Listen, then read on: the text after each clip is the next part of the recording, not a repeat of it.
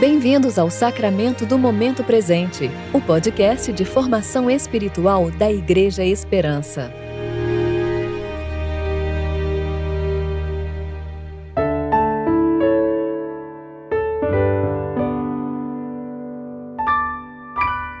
Hoje é quinta-feira, 12 de maio de 2022, tempo de preparação para o quinto domingo da Páscoa. Porque seu amor para conosco é grande e a fidelidade do Senhor dura para sempre. Louvado seja o Senhor. Salmo 117, versículo 2. Eu sou Dani Braga e vou ler com vocês a reflexão de Fábio Seabra referente a Apocalipse, capítulo 10, versículos de 1 a 11.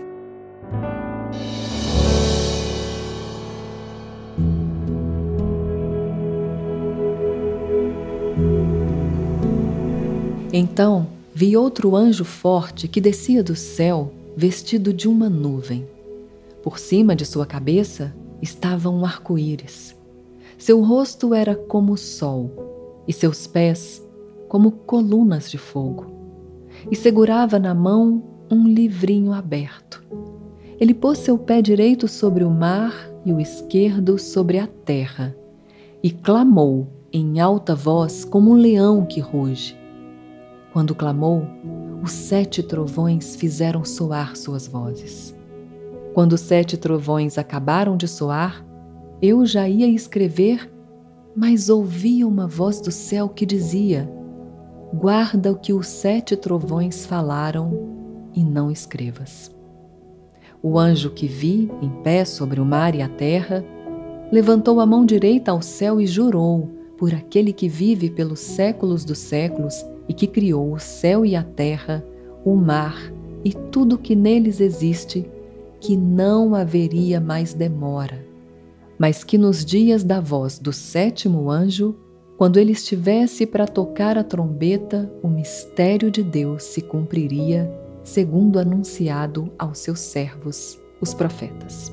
A voz que eu havia ouvido do céu falou comigo novamente, dizendo: Vai e pega o livro aberto na mão do anjo que está em pé sobre o mar e a terra. Então fui até o anjo e pedi-lhe que me desse o livrinho. Ele me respondeu: Pega-o e come-o. Ele lhe será amargo no estômago, mas doce como mel na boca. Peguei o livrinho da mão do anjo e o comi. Ele era doce como mel na minha boca, mas depois que o comi, meu estômago ficou amargo.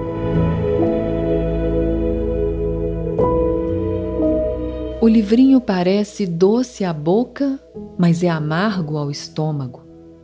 Podemos traçar dois paralelos nesta mensagem de João. O primeiro fala da autoridade que Deus lhe dera para continuar a profetizar para o povo, dizer ao mundo os justos juízes e os julgamentos que lhes cabiam.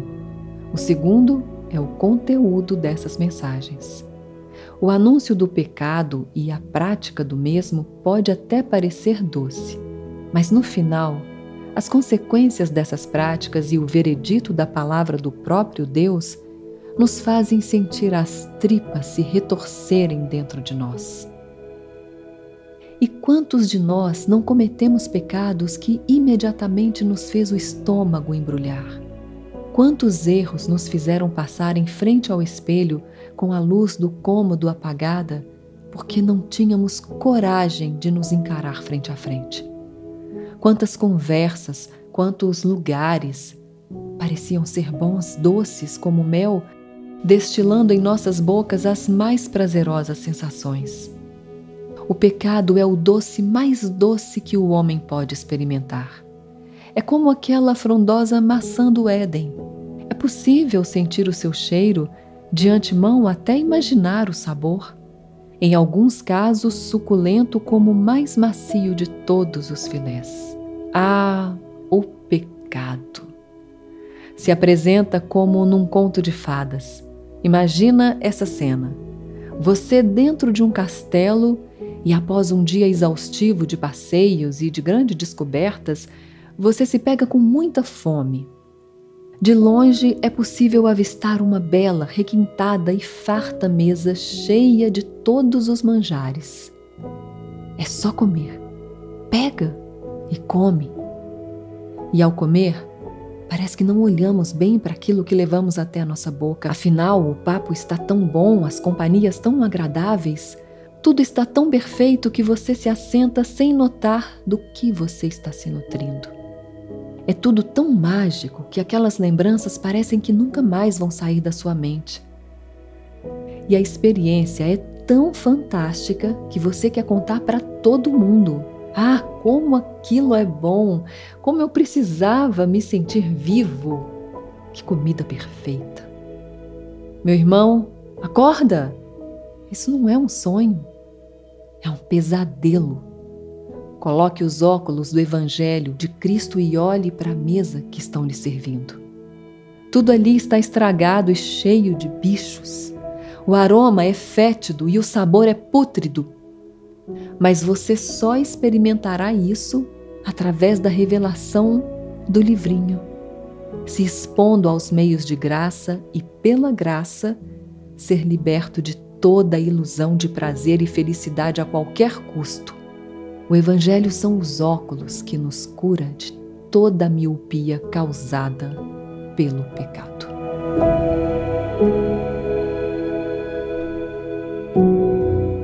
Oremos. Senhor, não nos deixe cair em tentação, mas livra-nos de todo o mal. Amém.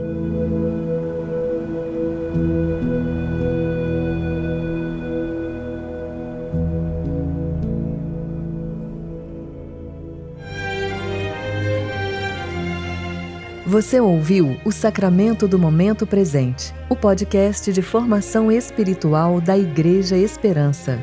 Que a palavra de Deus habite ricamente em seu coração e preencha sua vida com sabedoria.